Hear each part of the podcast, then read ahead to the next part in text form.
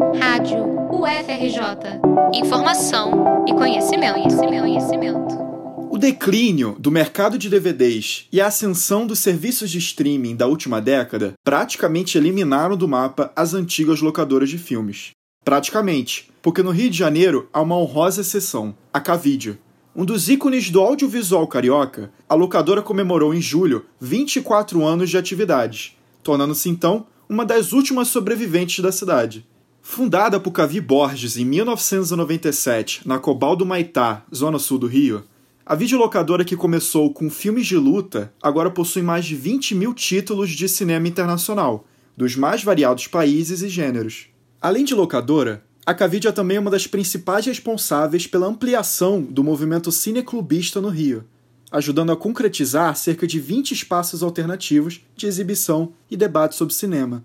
Conta também com uma biblioteca especializada em cinema, de acesso gratuito. Mas não para por aí. A Cavide é também uma produtora e distribuidora, com mais de 300 filmes dos mais variados gêneros, entre eles longas, documentários e curtas.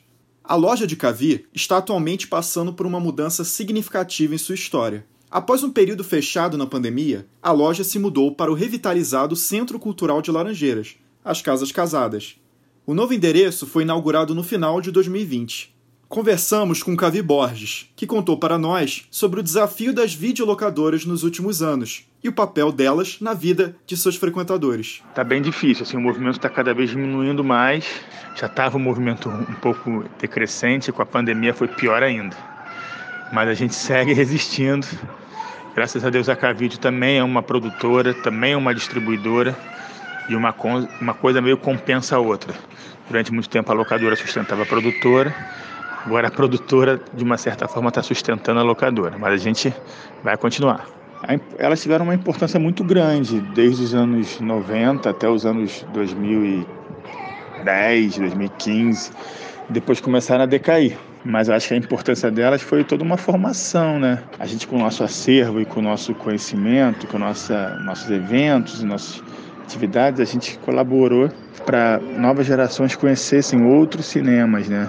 não só o cinema americano, o cinema que você vê na, na televisão, nos cinemas. Cavi falou também sobre a concorrência com o streaming, nas questões de catálogo e acervo. Tem filmes, por exemplo, na Lacavídeo que não, você não encontra no streaming. Filmes antigos, filmes brasileiros, curtas, animações, documentários, mesmo filmes estrangeiros, filmes bem raros, de diretores, cult, de vários países. Então isso ainda atrai os cinéfilos, os estudantes de cinema, os pesquisadores. Por exemplo, cinema brasileiro é, os pioneiros, né? Tipo Humberto Mauro, que foi um dos pioneiros do cinema brasileiro, influenciou Nelson Pereira, que influenciou o cinema novo.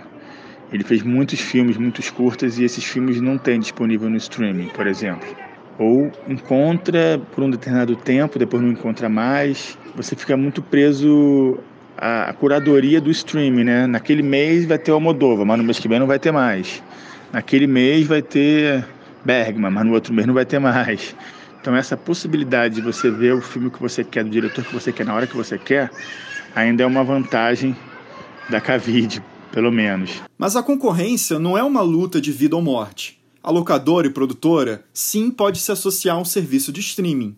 Foi o que aconteceu com o Festival Cavídeo 24 anos, que oferece gratuitamente quase 400 títulos distribuídos e produzidos pela Cavídeo ao longo dos anos.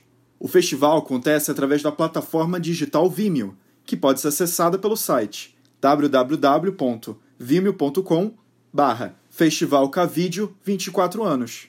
Sua duração vai até o dia 30 de julho. Para quem se interessar mais sobre a Cavídeo, suas atividades e seu acervo, basta acessar as páginas da produtora e videolocadora nas redes sociais, como as páginas Cavídeo Locadora e Cavídeo Produtora, ambas no Facebook. Reportagem de Gabriel Boquivar para a Rádio UFRJ.